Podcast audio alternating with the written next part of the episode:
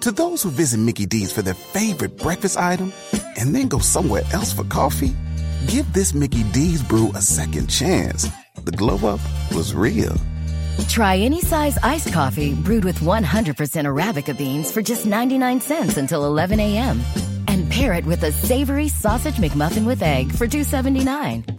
Prices and participation may vary, cannot be combined with any other offer. Ba da ba ba ba.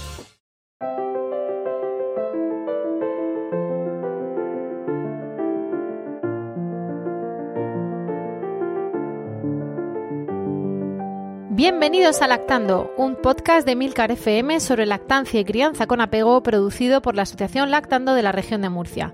Este es el capítulo 42 y hoy es 18 de mayo de 2018. Yo soy Rocío Arregui y hoy estoy acompañada por Clara. Buenas tardes, Clara. Buenas tardes. Por Amparo. Bentornata, Amparo. Hola. Buenas tardes, hola. De nuevo. Y por Esmeralda. Buenas tardes, Esmeralda. Hola, ¿qué tal? Bueno, pues eh, tenemos un, un, podcast por delante distinto a los demás, donde vamos a hablar de tetas, como siempre, pero, pero no desde el punto de vista de si me duele el pezón, de si me duele la teta, de si el niño se engancha, sino de una cuestión que a veces es igual o más importante que, que, la propia, que el propio contacto madre a madre, y es la relación del grupo de apoyo con el mundo exterior. Básicamente ya hemos hablado del de la relación con las madres, que para eso estamos, para vosotras y para los bebés y para los papás y las abuelas, etcétera. Y, pero claro, también estamos para mm, el entorno, para médicos, matronas, eh, pediatras en, en, particular, hospitales, y, y, por eso venimos a contaros eh, la importancia o hablaros sobre la importancia de la relación de los grupos de apoyo y de la coordinación con el resto del sistema, sea sistema sanitario o sea sociedad. Y, y, bueno, yo aquí me quiero callar en este podcast, porque vosotras sois más expertas que yo en lo que es la diplomacia sanitaria.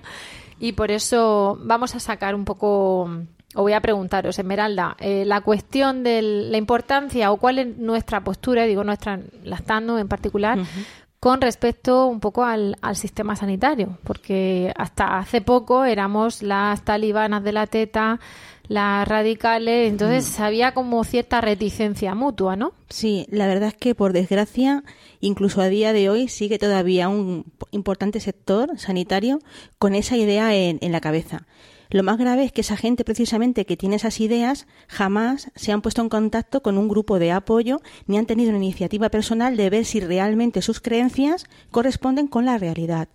Nuestra experiencia nos dice que en el momento en que el facultativo, el sanitario, se pone en contacto con el grupo de apoyo y acude a una de nuestras reuniones, todos esos recelos eh, prácticamente desaparecen. De ahí la importancia eh, de que cuando invitamos a algún sanitario a acudir a nuestras reuniones, ellos al final acepten y vean cómo trabajamos, porque esto no es un momento, no es un momento para conflicto, no es un momento para pelear. Aquí nadie realmente tiene la razón por encima de nadie.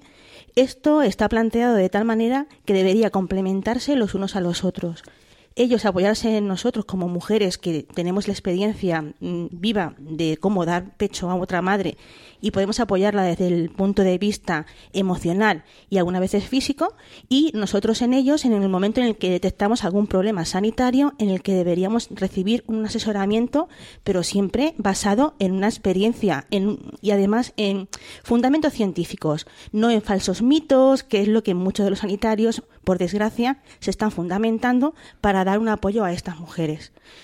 Así que realmente el tema del mundo sanitario y los grupos de apoyo tendríamos que decir que no es que sea una lucha precisamente de titanes, sino que debería ser una gran alianza, una manera de poder trabajar juntos para que de esta manera pudiéramos eh, cubrir todas las necesidades de la mujer, tanto las físicas, las sanitarias, como también las psicológicas, que es una faceta que en las mujeres muchas veces no se tiene en cuenta en este periodo de la vida. Claro. El otro día salió una noticia sobre que la profesión médica era una de las que más depresión y más suicidios y más cosas tenían. Y claro, los sindicatos médicos hablan de lo, lo mal considerados que están los médicos en algunas cosas, más que mal considerados, maltratados. De lo típico de eh, tres minutos por paciente, cinco minutos por paciente, y eso también se extrapola a la pediatría. Y al limbo donde está la mujer recién parida y la lactancia, ¿no? Porque ya no es competencia exactamente del gine, ya no es competencia de la matrona, pero el pediatra ve al niño, y hay una cosa ahí un poco rara donde precisamente nosotras estamos aportando tiempo y ganas y conocimiento de primera mano nuestro y en caso de lactando formación porque nos hemos formado para decir lo que decimos pero sin comernos el terreno de los médicos. Nosotras decimos siempre que no somos sanitarias. Efectivamente, eso por delante de todo. Y que no vamos a recetar, ni a recomendar, ni a, hablar de criterios médicos. Pero sí es muy importante el tener una buena relación con el sanitario de referencia de nuestra zona. Y se ve perfectamente en las zonas en las que la relación entre grupo de apoyo y primaria existe de una forma fluida y eh, con sentimiento de aceptación. Mm, algunas veces la matrona de, los, de, los, centros donde tenemos reuniones se ve, como tú bien dices, desbordada, pero desbordada desde el, desde el punto de vista material por una gran afluencia de mujeres y por falta de tiempo para poder ser atendidas, y desde el punto de vista emocional, porque es lo que dices por muchas corazas que hagan sanitarios, llega un momento en el que no dejan de sentir empatía por sus pacientes y si no lo hacen, no son tan buenos sanitarios como podrían llegar a ser, ¿vale? Y entonces a lo mejor es el momento de que salte el clic, se encienda la lucecita de su cabeza y dice, vale, hasta aquí puedo llegar como sanitario, pero como persona, ¿qué puedo hacer para ayudar a esta otra madre que necesita seguir con un apoyo más constante? no tengo una hora para, claro, no tengo una hora, pero ella lo necesita.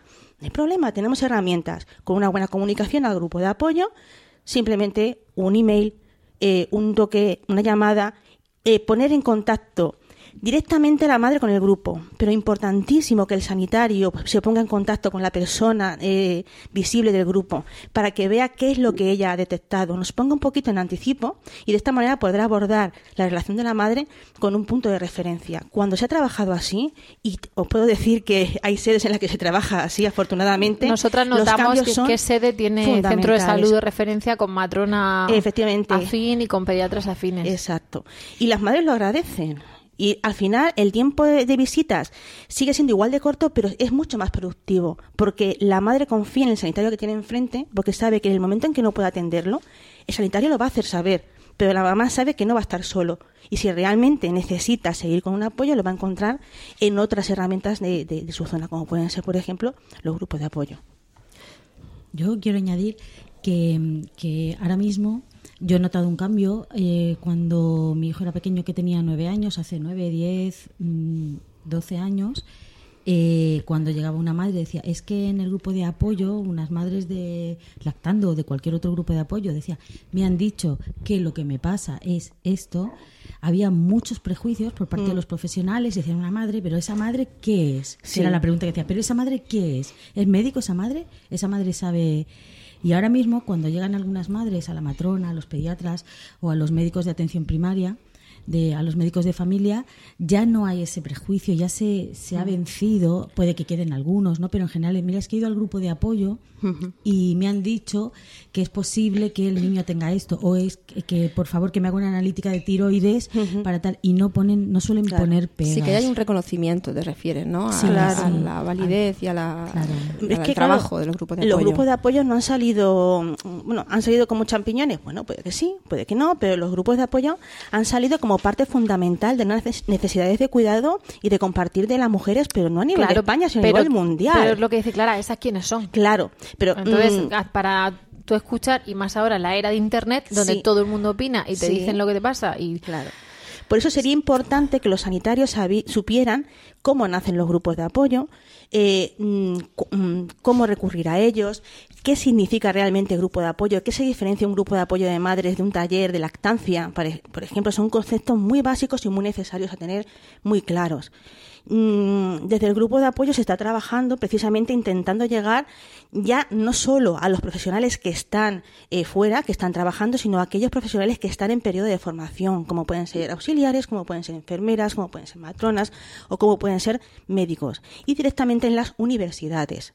Si ellos estudian desde un principio de forma normalizada, que los grupos de apoyo salen como necesidad existencial de, eh, una fase, una fase de la vida de sus pacientes, entenderán el por qué siendo solamente madres, solo madres, también podemos ayudar a conservar el estado de salud de su población. Yo, matizando esto que decís, eh, lo podéis encontrar tanto en la, en la, página de UNICEF como en la Organización Mundial de la Salud, haciendo referencia a los 10 pasos para una lactancia materna exitosa. En concreto, el paso número 10 habla de eso, habla de descargar un poquito. Eh, o sea, habla de, de, derivar a las madres también y, que, y a que usen esos recursos que hay en la comunidad y eh, aquí entran los grupos de apoyo como recurso para un recurso más para apoyar en esta en la implantación de la lactancia de manera exitosa y, y, lo dice un documento que ya os digo que lo podéis consultar en internet. Claro, y ahí entramos en juego nosotros sea, que, que está reconocido claro eh, la ignorancia es muy atrevida y una persona no puede elegir entre distintas opciones si desconoce las opciones de las que tiene. Un sanitario que no conoce lo que es un grupo de apoyo ni cómo se realiza una reunión jamás en la vida estará suficientemente seguro para liberar a uno de sus pacientes porque no deja de ser su responsabilidad Así que lo ideal sería que estos sanitarios... esta es la palabra, responsabilidad. Ahí hay, por un lado, miedo, es por una cuestión de... Normal. De responsabilidad médica, la redundancia, y por otro lado, Desconfianza. El, tema del, del, ego, decir, yo estudio medicina. por lo que comentaba Clara, yo siempre no contéis cosas personales, pero yo lo voy a contar, me da lo mismo. No, porque quiero decir, eh, mi madre, mi, mi, santa madre es pediatra y ella me dijo las horas de formación que tuvieron de la estancia, no ella en medicina, sino en pediatría. Os puedo asegurar que caben con los dedos en los dedos de una mano. Entonces, cuando llegas tú y le dices, me han dicho las de lactando, ¿qué tal? Y tú al mismo tiempo estás haciendo tu periplo por los hospitales, las analíticas y tal, y en los hospitales no te dicen, y las de lactando te dicen, primer contacto con vosotras, estamos hablando de primero o segundo acto, pero ¿Y las de lactando? ¿De dónde sale? ¿Quiénes son ellas para decirte que un antibiótico no sé qué? No, es que no me lo han recetado ya, pero ¿quiénes son? Hmm. Entonces tienes que conseguir que otro sanitario diga, sí, sí, las de lactando no son unas locas. Lo han dicho bien, porque le, le genera esa confianza que no le da el grupo. Y sin embargo, ahora lo que tú dices, el si las de lactando han dicho, pues le abrimos las puertas y ya. Realmente no ha sido lactando. Lactando pone eh, voz a las palabras de organismos como puede ser UNICEF, como puede ser la Asociación Española de Pediatría o como puede ser la Organización Mundial de la Salud. Que ahí también a lo mejor ha sido un defecto en la forma en la que en algunas ocasiones hemos transmitido información a los padres. No dejamos de ser madres, no, tenemos, no somos tampoco mm, mm, grandes comunicadoras en un principio, esto es como todo, vas creciendo, vas cambiando tu forma de decir la información y también está eh, lo que la mamá entiende, porque tú puedes explicar una cosa dándole un sentido y la mamá como receptora puede entender cosas bien distintas. ¿De acuerdo? Y, y luego mirar la verdad. Looking for a fun way to win up to 25 times your money this basketball season? Test your skills on Prize Picks, the most exciting way to play daily fantasy sports. Just select two or more players Pick more or less on their projection for a wide variety of stats and place your entry. It's as easy as that. If you have the skills, you can turn $10 into $250 with just a few taps. Easy gameplay, quick withdrawals, and injury insurance on your picks are what make Prize Picks the number one daily fantasy sports app. Ready to test your skills? Join the Prize Picks community of more than 7 million players who have already signed up. Right now, Prize Picks will match your first deposit up to $100. Just visit prizepicks.com slash get100 and use code GET100. That's code GET100 at prizepicks.com slash get100 for a first deposit match up to $100. Prize Picks, daily fantasy sports made easy. Cuando el tráfico te sube la presión, nada mejor que una buena canción. Cuando las noticias ocupen tu atención, enfócate en lo que te alegra el corazón. Y cuando te sientas mal, un buen médico te ayuda a sanar. Sabemos que mantener tu salud es tu prioridad, también es la nuestra en Kaiser Permanente, donde trabajamos juntos para cuidar de todo lo que tú eres. Kaiser Permanente, para todo lo que tú eres. Kaiser Foundation Health Plan of the Mid-Atlantic Stay Inc., 2101 East Jefferson Street, Rockville, Maryland, 20852. Para mí, eh, nosotras mismas hemos vivido distintas corrientes dentro mm, de los grupos de lactancia o de crianza. Entonces, claro, eh, además de que es muy fácil etiquetar, pues eh, tenemos que se comen la placenta, que les hacen cápsulas, que hacen no sé qué, que son antivacunas, que son antileche, que, son... Que usan la leche como antibiótico cuando hay conjuntivitis. Una otitis. Es decir, contra el cáncer, eso puede asustar. Pero, todo eso, claro, todo eso es internet y claro, eso llega un médico, llega un mm, hace, hace tiempo eso estaba como más a la orden del día, ¿no? Entonces era Mm. como, no, es que como yo le doy pecho a mi hijo, pues no le vacuno porque ya está inmunizado para todo.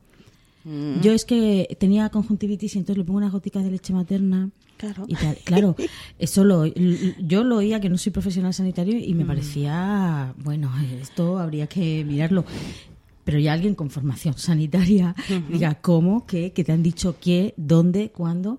Muchas veces no se decía desde lactando, ¿no? Pero el entorno lactante se asociaba hace bastante tiempo mucho más a corrientes muy naturalistas, a Y, corrientes. y ahora conocemos en, en. Murcia corrientes más místicas. y, y recuerda, Clara, que estuvimos hablando en su momento, en una conversación interna, del tema de las tetadas que hacemos con motivo del día de del Sí. día de la, de la Semana Mundial de la Estancia Materna y una de las cosas es que se nota, digamos, menos afluencia de madres, pero no en lo nuestro, sino en general. Y, y- y recuerdo que comentaste con, con muy buen criterio que es que eh, yo no había una tribu a la que dirigirse, ya había muchas. O sea, antes en Murcia estaba lactando. Y luego en no sé dónde estaba la Liga de la Leche, no sé dónde estaba Ceutilacta, no sé dónde estaba así. Y ahora hay más tribus. Está el grupo de crianza que organiza una tienda de productos de crianza, el grupo de crianza que organiza una madre que dice que en sus ratos libres Y en- quiere- y en los así, propios centros así. Y, de y salud talleres de también lactancia, se está haciendo. que eso es una cosa positiva, no debería desplazar a lo que son los grupos de apoyo de madres, pero sí es cierto que afortunadamente están saliendo talleres de lactancia en los propios centros sanitarios. Hay una normalización de la lactancia materna Aunque con sea respecto corta. en no, bueno, en aspectos comerciales, puesto que Sí. hay más tiendas donde puedes encontrar algunos productos que, bueno, algunos son necesarios, otros no son tan Sí. necesarios, pero bueno, el consumo Es es, como el siempre, consumo, ¿no? eso como- o sea, la si no compran leche de Es bote, que no compran leche de bote ni, ni biberones, pues habrá, habrá que venderles algo, Claro, ¿no? hay que comprarle disco, hay que venderle el disco de, de lactancia, Claro. así como se llama el negocio Eh, de la teta, que es que eso lo dijo Luis Ruiz, uno de los mis pediatras pre- No preferidos. hables de los discos de la que me espera un buen escenario. Yo no he usado ni uno, eh, así que, que no sé qué quieres que te diga. Yo me lo bebía, hija de mi vida. Madre de eso, Dios. me lo pongo. Para que veas. Entonces, eso va mi primera necesidad. Pero sí que es verdad que tenemos a cachivache y accesorios todos los Sí. que Claro, quieras. no, y yo, no yo puede me acuerdo que me decía uno, dice, me he comprado un sillón de lactancia y tengo el cojín de lactancia y no sé qué de lactancia y el sujetador de lactancia y la Tú con tu camiseta de almohada. lactancia y la, el, el fular de lactancia y no sé qué. Digo, mira, para la lactancia se necesita una mamá de lactancia y un hijo de lactancia. Sí. Y, y. Poco más. Y, una- y- y apoyo de lactancia. Digo, Con tu todo lo demás es, permiso, acces- eso es me lo voy a accesorio, copiar. ¿no? Qué Clara, me bueno. encanta. ¿Te acuerdas, Amparo, cuando hablábamos de que tú no usabas sujetadores de lactancia y que hablabas que ah, desbocabas tus sujetadores como una vil madre que no tenía sujetadores específicos? Cierto, me revelaba totalmente.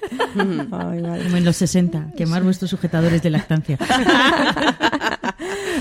Pues sí, afortunadamente la cosa, aunque nos sigan vendiendo la moto por otro lado, pero va cambiando. Eh, y precisamente por eso es que estabais hablando de que se estaba normalizando, ¿no? Pero hemos, eh, digamos que estamos asistiendo, y me refiero a asistir de manera genérica como cualquier espectador, pero en cierto modo, en primera persona, no nos vamos a engañar, han contado con nuestro grupo de apoyo y nosotros estamos encantadas, a una, mm, a una regulación de esa normalización, porque al final lo que no está escrito se lo lleva el viento. y, y hay iniciativas que, que Clara, va- yo me voy a callar porque Clara controla más que yo, precisamente para, si es tan normal, eh, regulémoslo o mm, plasmémoslo o hagamos algo, ¿no? Para que luego haya unas pautas, ¿no? Igual que en su día se hizo eh, la ley de sucedáneos de leche y luego se incumple, ¿no? Que se hizo para incumplirla. De pero- eso hablaremos en otro podcast. eso da para mucho. entonces, aunque sea para incumplirlo, pero pongámoslo por escrito, ¿no? Entonces, cuéntanos qué es lo que sabes. ¿Qué Pues puedes bueno. contar que sin, sin que te maten después? No, esta normalización de la que estamos hablando es algo que, bueno, lo estamos viendo nosotras, que hemos sido o somos madres lactantes, eh, pero no solamente las vemos dentro de los grupos de apoyo, sino que también se ve a nivel social y a nivel social, evidentemente, pues eh, las administraciones públicas también lo están viendo y el, los poderes políticos también estaban viendo que hay una, una necesidad y que había una demanda, ¿no? Entonces, bueno, pues antes de Navidad salió una noticia en prensa eh, donde donde se anunciaba que, que se iba a aprobar una, un- no sé si era un decreto o una ley de, de protección de la lactancia materna, ¿no? Y entonces yo estuve leyéndola muy interesada, creo que os lo mandé a- al grupo, pero únicamente protegía la lactancia en público, ¿no? Y yo dije, madre mía, digo, esa, o sea, la protección de la madre de la madre lactante eh, en su derecho a amamantar en los espacios públicos, bueno, es una cosa importante, pero no es lo que dificulta la lactancia, es anecdótico, podríamos decir que es, que es anecdótico. A alguien le puede dificultar, pero eso sería el menor de los problemas. Claro, ¿no? Es decir, no es, un, un- no es una cosa sistemática que le ocurra a todas las madres, ¿no? Es, es más la anécdota. Entonces, bueno, pues eh, estuve dándole vueltas y, y bueno, pues eh, finalmente eh, estuve pensando en, en, en ver cómo se articulaba para proteger realmente la, la lactancia. Así que pues se habló con todos los grupos políticos de la Asamblea Regional para que ampliaran ese decreto fue muy bien recibido y en enero de este año se aprobó a nivel de la Asamblea Regional una moción que... Estamos hablando de ámbito de aplicación región de Murcia. ámbito mm, de la, de la región de Murcia. moción sobre estudio y toma en consideración de medidas para que todos los hospitales públicos de la región se acrediten como hospital amigo de los niños. Aprobado por unanimidad por todos los partidos políticos que tienen representación en la Asamblea Regional, eh, to- con todos los votos a favor. ¿no? A mí eso me parece Eso es fantástico. que representa la transversalidad de la lactancia materna, porque noticia, afecta sí. a mujer, a infancia, a salud, es decir, son tantos los ámbitos que, que en los que, que toca la lactancia materna que eso no podía pertenecer a, a un grupo político ni se podían apoderar de, de todo esto. No, no se puede apoderar un, un programa electoral ni, ni un partido político. Entonces a mí me pareció maravilloso no entonces, eh, a ver, eh, son tres puntos principales, que es la acreditación de los centros de salud de la región de Murcia como centro de salud y de la iniciativa. Esto ya estaba hablado, ya estaba... De- centros de salud. Bueno, sí, sí, centros de salud y hospitales, Y hospitales. también, ¿no? Vale, para, para situarnos, perdóname, ahora mismo hospitales con, con certificado de IAN lo tiene el Hospital Virgen del Castillo de Yecla de hace años y están en vías de solicitarlo o ya lo han solicitado en vías de tenerlo. Bueno, el, Eh, los el varios. de- son los 10 pasos de la IAN y eso, bueno, lleva, lleva un tiempo, ¿no? No es una cosa que se pida de un día para otro, ¿no? Hombre, yo... Tienen que ir inspectores y ver que efectivamente Justo. están haciendo. Tienen que, se, tienen que presentar memorias, se tienen que presentar formación, es decir, en la página de, de la iniciativa de la IAN se pueden ver los pasos. No es una cosa que se consiga de un día para otro. Hay un trabajo de fondo, tiene que haber un trabajo de fondo muy importante. Y también un gran compromiso. Un claro, claro, un Y compromiso. el problema a día de hoy que se ve mucho en la, en la sociedad es la falta de compromiso para las grandes obras. Porque, vamos, no hay ninguna duda de que todo esto es súper mega necesario, pero el problema que muchas veces encontramos es la falta de medios reales, útiles, que puedan ponerse a trabajar, pero de verdad, ¿vale? Y luego, por otro lado, es la falta de compromiso de las gentes que tienen que estar directamente implicadas. Ahora te vamos a contar una cosa que, Pero que este- va a echar por tierra tu argumento, Pero este-. Y pero eso me encantará. Claro, pero esto ya Pero es el primer paso, claro. Es el primer paso para poder articularlo. Ahí, Claro. Es justo. que Y no me luego lo incumples, nada si quieres, pero ya te puede alguien tirar de las Justo, orejas, decir, justo, estás efectivamente, esto. Yo me acojo a esto para que para pedir esto. O sea que esto es muy importante, es un paso fundamental. Y sin Eh, esto no podemos conseguir Claro, otras este cosas. primer paso de la acreditación de centros de salud y de hospitales en la región de Murcia, esto era algo que se llevaba mucho tiempo dando vueltas. Pidiendo, ¿no? sí, yo también Lo que pasa había es que oído. todavía no se había, se había puesto no, en no marcha. se había puesto palabras de pensamiento. implementar, eh, implementar la iniciativa ya en un hospital parece que es... eh, antes se llamaba Hospital Amigo de los Niños. Luego se cambió a la iniciativa de humanización. humanización eh, sí, pero de la atención al ahora... nacimiento. Sí. eh, claro, antes era Hospital Amigo de los Niños. Entonces, eh, el llevarlo al centro de salud es un paso de gigante. Es atención primaria. Es, Claro, no, es es un paso la evolutivo, es un paso evolutivo. Desde la Sí, sanidad se entiende Pero podían como haber eso. puesto hospitales. Y entonces No, que toda esta declaración de intenciones paso- hospitales. Pero dicen, no, no, perdona, Pero en la atención evolución, primaria también. Claro, la evolución natural de esa iniciativa, además en Yecla, que ha sido una implantación, si es que se ha vivido esa, esa evolución. Y la evolución natural es precisamente eso. Se da cuenta de que no es tanto la importancia cu- curar como prevenir. Y entonces la primaria Claro, para pero eso- lo que te quiero decir es que para esa red, al final, de atención primaria, de usted, no voy a poner ya en los tres primeros días que está usted Sí. aquí y luego se va a su casa, sino lo voy a poner ya en atención primaria. Puestos a cubrir el expediente a nivel político, Hombre, cosas todos los grupos parlamentarios pueden haber, porque es que además lo, lo que está escrito se le puede reclamar. Entonces pueden haber puesto hospitales. Mm. ¿Que sería el paso lógico después ampliar centros de salud? Sí, pero se pueden haber quedado ahí.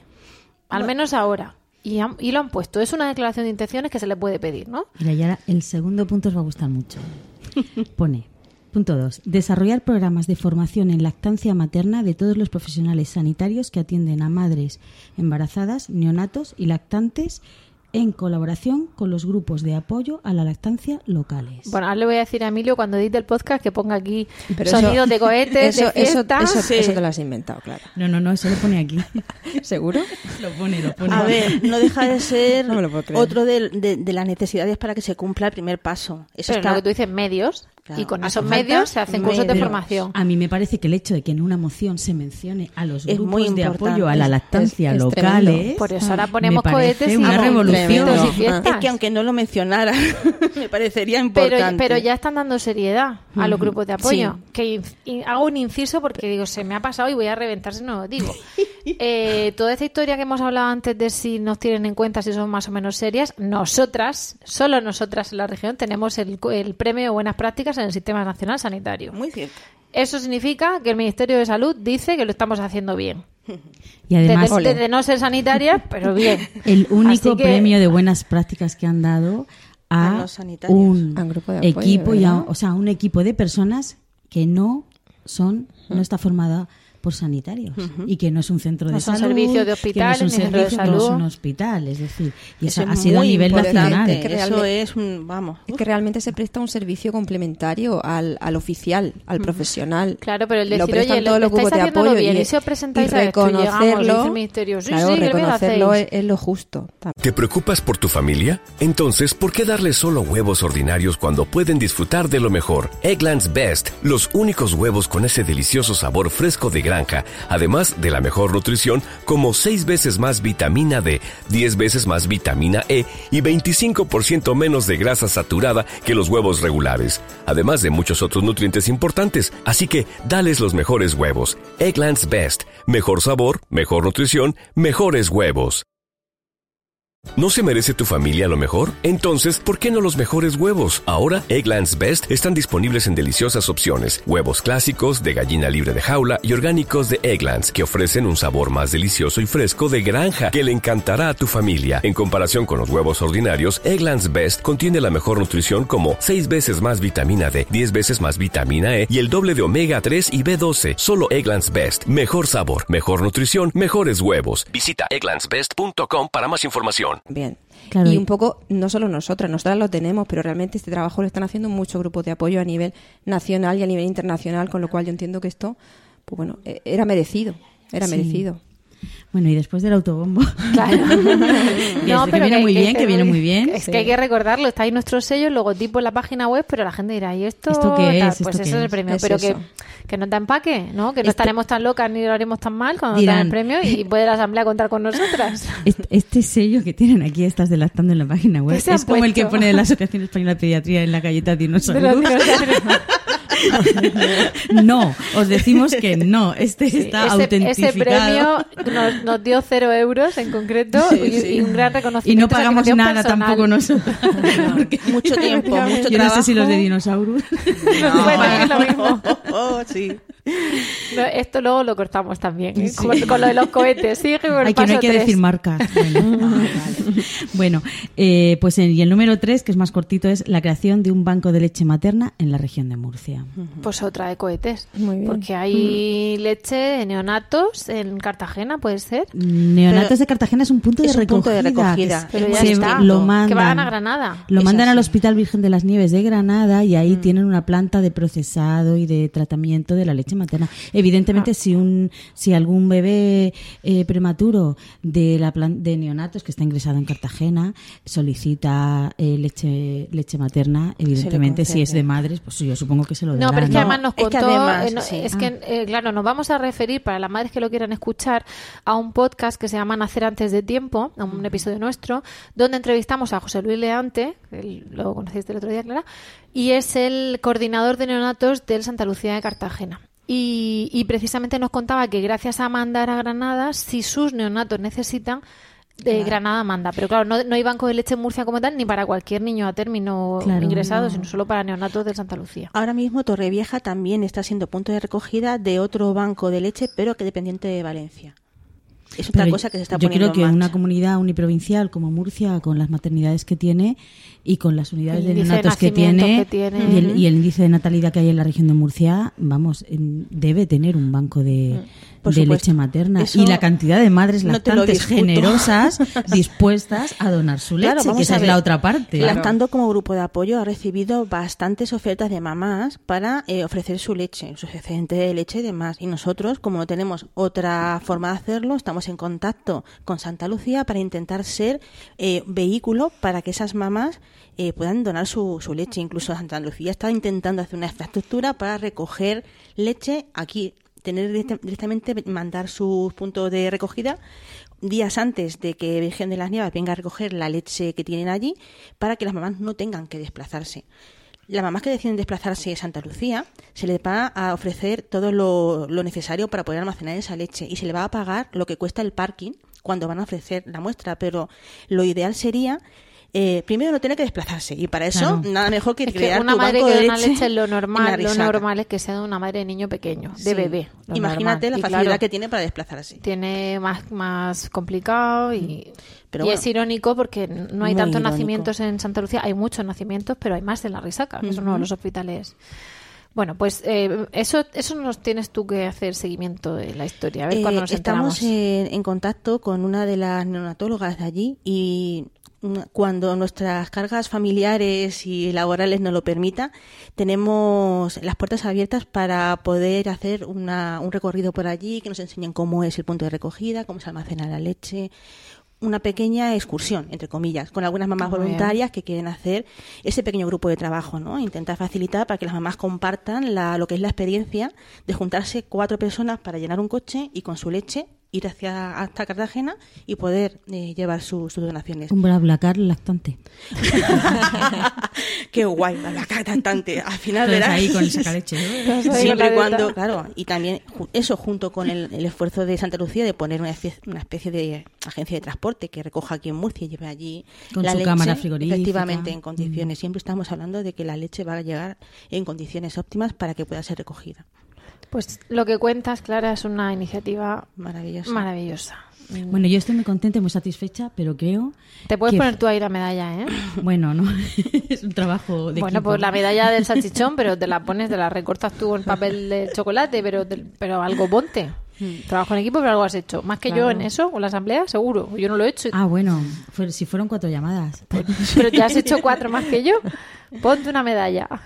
Bueno, eh, yo, fíjate, como ya de repente, pues por pedir, pedir el cielo, ¿no? Yo creo que lo próximo va a ser eh, eh, regulación del código de comercialización de sucedáneos de leche Calla, materna calla, calla. En la No de con nuestros sentimientos. Madre mía. Eso me parece mi- No sé. complicado. Eso Hombre, se- tenemos un lobby aquí en Tenemos- Alcantarilla, muy importante. Como hace mi hija, No, pero, es caen por que- mi mejilla. pero bueno. nosotros lo hemos dicho mucho. La Para leche la- de fórmula también salva vidas. Entonces, Claro, sí. eh, eh, tampoco mm, el lobby está y está para mandar leche salvavidas a gente de Murcia y del resto de- del mundo. El problema es que no hay con la, con la regulación que tenemos, si se quisiera, se va un inspector y se queda sin tinta al boli de levantar actas de incumplimientos y de sanciones. O sea, la, la ley que está se puede cumplir, no hace falta otra. Sí, además Porque con esa se puede regular, la. Ley General de Sanidad. para, Son para infracciones que graves. os hagáis a la idea, las que nos estáis escuchando, vamos, si ponéis ley de comercializa- comercialización de sucedáneos de leche maternas en Google, sale seguro. Pero vamos, básicamente es que no, puede haber ninguna... No es, un- no es una ley, ¿eh? ¿No es ley? No. Es el Código de Comercialización de Sucedáneos de Leche Materna que España se, eh, se sumó a la Declaración de Innocenti y lo reguló en 2008 en el decreto. mm, Ya el número del decreto no me Vale, pues es un decreto, vale, Pero, un- yo, bueno, que es a nivel nacional y establece bueno y las sanciones a los establecimientos de farmacia que no lo cumplan están contempladas en la Ley General de Sanidad. Para las madres que no saben de qué estamos hablando, cualquier publicidad de eh, leche para lactantes está prohibida. Ahora, ¿qué pasa? Que la leche... No, ahí va. Es que la ley, el decreto este, en lactantes habla de menores de un año. Sí, pero luego establece en uno de los artículos que hasta seis meses. Efectivamente, aquí lo que es la publicidad, publicidad, es tipo 1. Entonces, si os dais cuenta, en todos los anuncios de la tele, Sale pone tipo leche dos. tipo 2. Y te pone, la leche materna es lo suficiente, pero si no consigue dar pecho, bla, bla, bla, bla, bla, aquí O tenemos durante esto. los seis primeros meses, lo mejor para tu bebé Sí. lo tienes tú. No dicen nunca leche materna. La pa- la- el, concepto leche materna No aparece no aparece en los anuncios, en la tele ni tal. Entonces te dicen, eh, lo, lo tienes tú. Pero a partir de los seis meses, y Aquí ahí no estamos esperándote nada, con ¿no? el capote Estamos puesto. esperándote. la, la metralleta cargada. Ay, Dios. Pero ahí, te- para cualquier madre que pueda mirar, menos mal que no somos radicales. Para No, cualquier madre que pueda no mirar, somos. la leche, pero se Simplemente la leche tipo 1 sentimos salva acosadas. vidas y hay que comprarla. Todo bebé que necesite una leche tipo 1 lo tiene que comprar.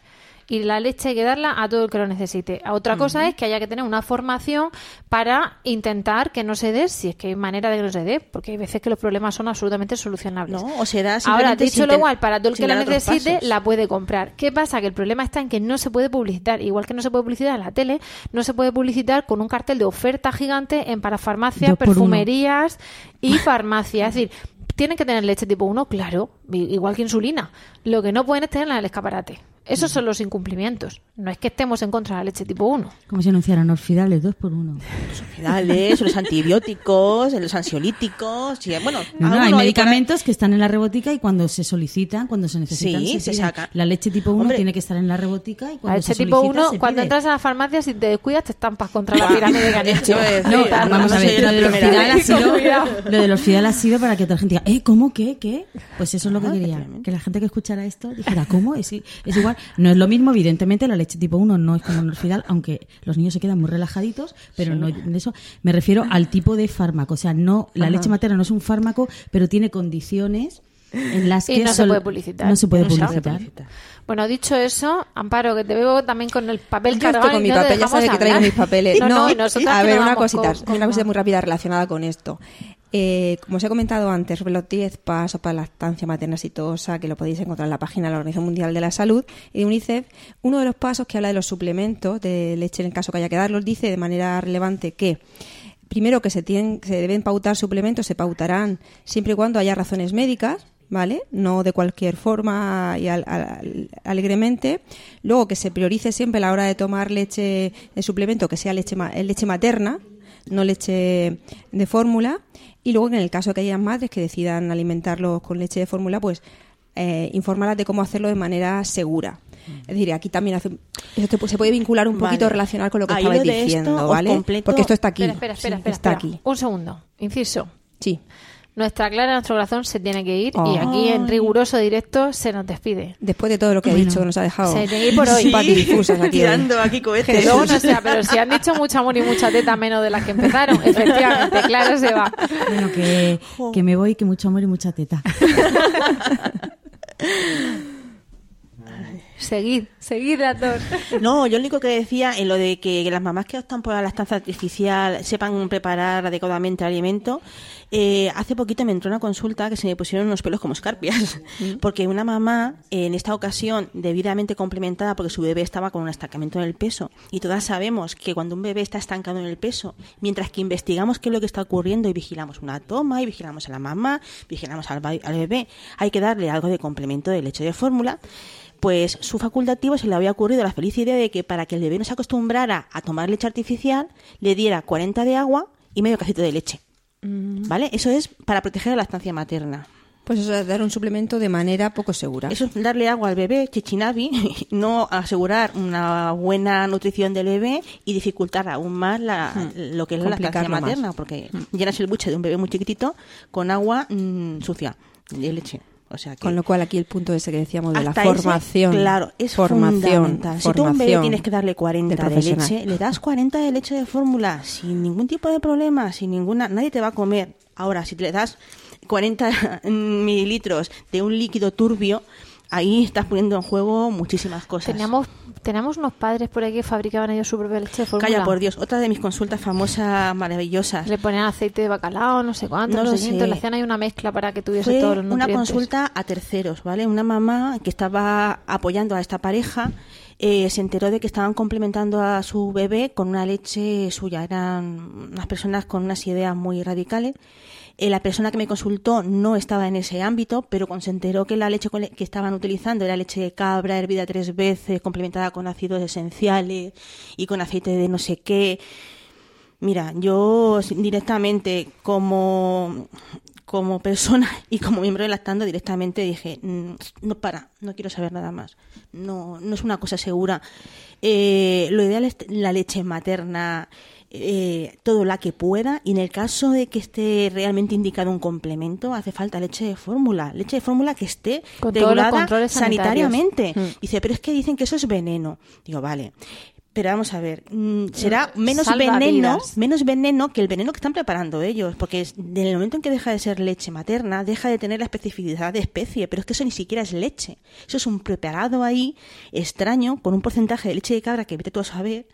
En fin, se me han oído cosas realmente hmm. eh, muy Hace poco salió una noticia de, de un de la incautación, no sé si en Alicante, mm. de un montón de eh, botes de leche materna falsificada. Mm. Y claro, se les imputaba un delito contra la salud pública porque esa leche era apta para el consumo humano. No era, no es el aceite de colza adulterado, no era leche adulterada, pero no era apta para los bebés. Y claro, se estaba vendiendo. Como yo supongo que sería leche en polvo normal y a lo mejor le ponían. Pues tenían botes eh, imprenta para hacer etiquetas que imitaba las grandes marcas, total, que se estaba vendiendo en mercados secundarios y casi todo se exportaba a China. Entonces, claro, en China la gente no mira ahí el numerito y tal, y más es una etiqueta extranjera, entonces, eh, pues eso dio lugar a, la incautación porque sí que era un peligro para los bebés, que necesitamos una leche de fórmula.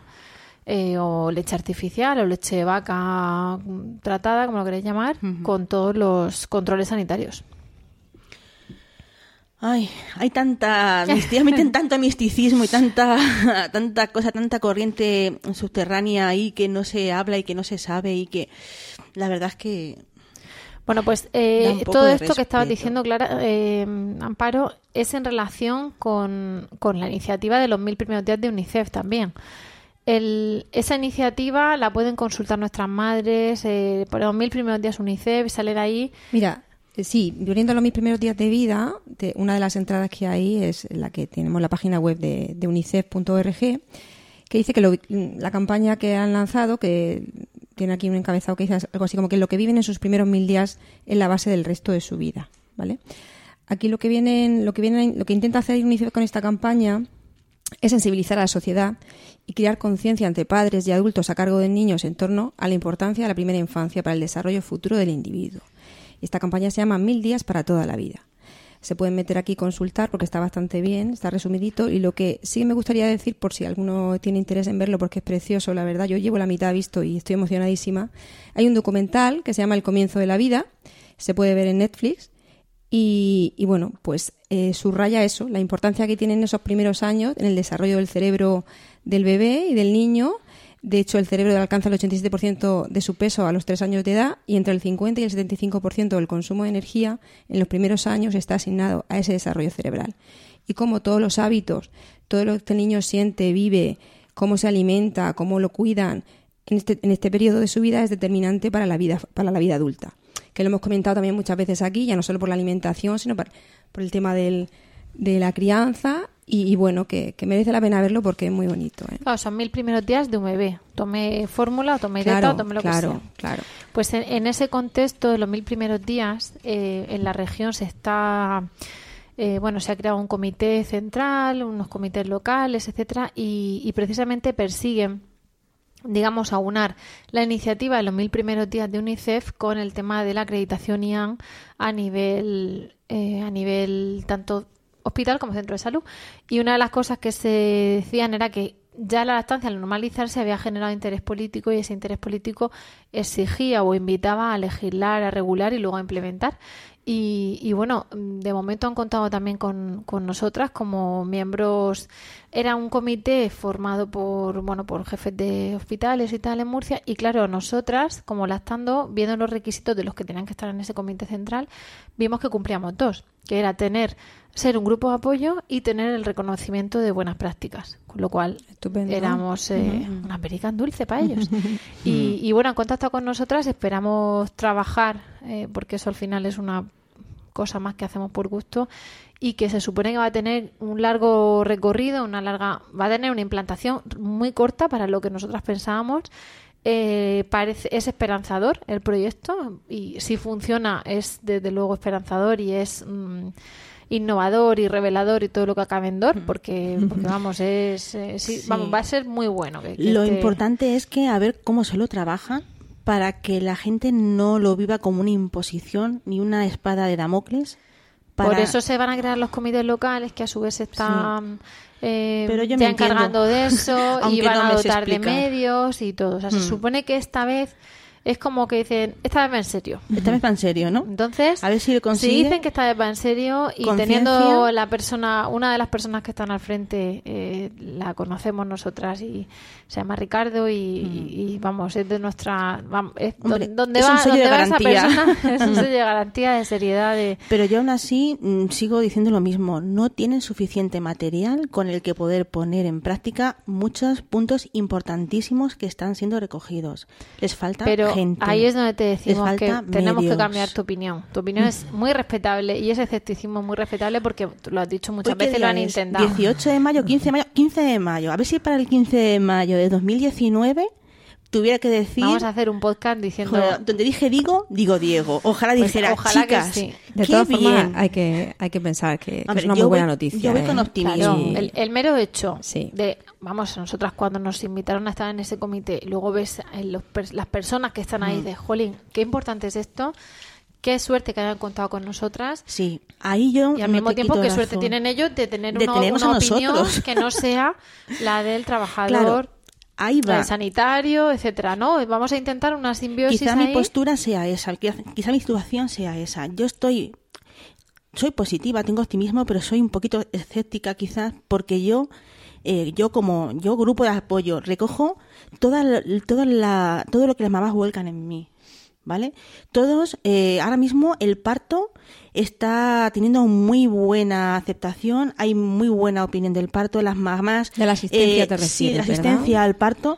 Eh, todo lo que han intentado poner también con muchísimo esfuerzo, se lo han trabajado muchísimo, está dando sus frutos, está muy contento. Pero igual que puedo decir esto, las mamás están muy descontentas con el sistema sanitario actualmente a lo que es la hora de los primeros Para días. eso, para eso Y todo eso han creado esta repercute. iniciativa. Vamos Claro. a ver de aquí a un año, porque A ver qué es lo que ocurre, que estamos tenemos que trabajar en eso. O sea, es una, es- es- somos una de a las que han convocado para. Pero trabajar cómo? Para- Si somos simplemente mamás que, que, que ofrecen Bueno, a pero, mamás. Bueno, pero de ya- momento, ya- ya, de nos momento nos han puesto deberes para la Claro. siguiente reunión. Podemos ser como un baremo, ver podemos ver cómo está cambiando la que, que situación. no es poco. Que no es Mm. poco, no, no, no, no, somos, no. no De somos una madre Es la voz, del es la centro de voz salud. la de la comunidad, Ay. Amparo, las has dado, las has La voz de la comunidad bastante. Efectivamente, ojalá Pues- podamos decir las cosas realmente están llegando a su fin. Vamos Eh, a ver. La mala praxis, por así un año, decirlo. Tenemos un año.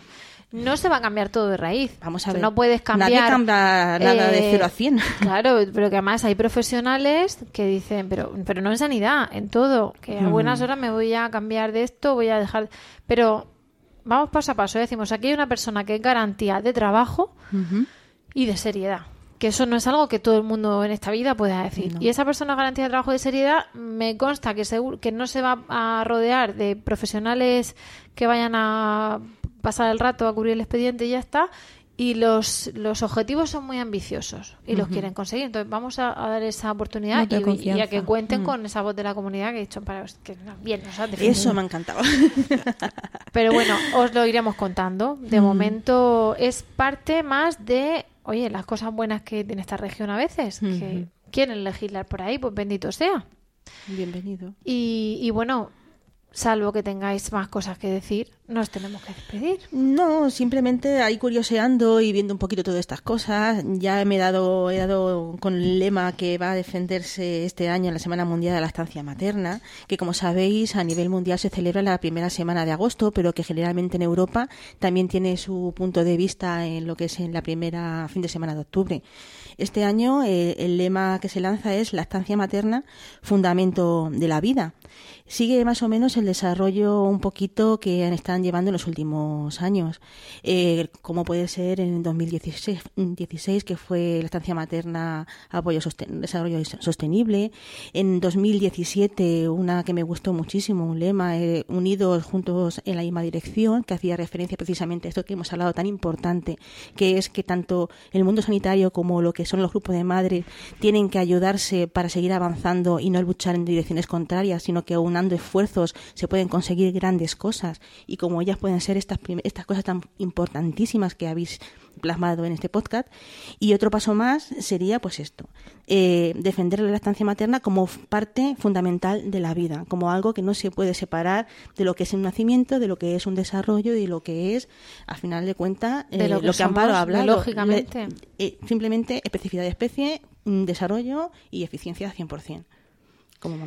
Pues con este buen lema y, estas, y estos buenos deseos y deseos que, esperamos que, que en eso, en el resultado, no en solo deseos, hemos llegado al final del podcast de hoy. Os damos las gracias a todas y a todos por el tiempo que habéis dedicado a escucharnos. Creo que pondremos en, el, en las notas al programa, pondremos el enlace que ha dicho Amparo, a ver lo de Ian y todo eso. Y, bueno, esperamos de corazón que entréis, que lo consultéis, que este os haya gustado y os haya resultado entretenido y de utilidad y que nos visitéis. Ya sabéis que esperamos vuestros comentarios en nuestra web, lactando.org o en emilcar.fm barra lactando, donde también podréis conocer pues el resto de programas de la red. Podéis comentarnos en iTunes, podéis ponernos alguna estrella que no pasa nada, porque así pues tenemos más publicidad. Si esto lo hacemos por gusto, cuanto más llegue el mensaje, mejor. Y, bueno, eso es todo. Nos vamos a ver el mes que viene. Y nos despedimos ahora sí, hasta ese próximo programa en junio. Y os mandamos y os deseamos, como siempre, mucho amor y, mucha teta.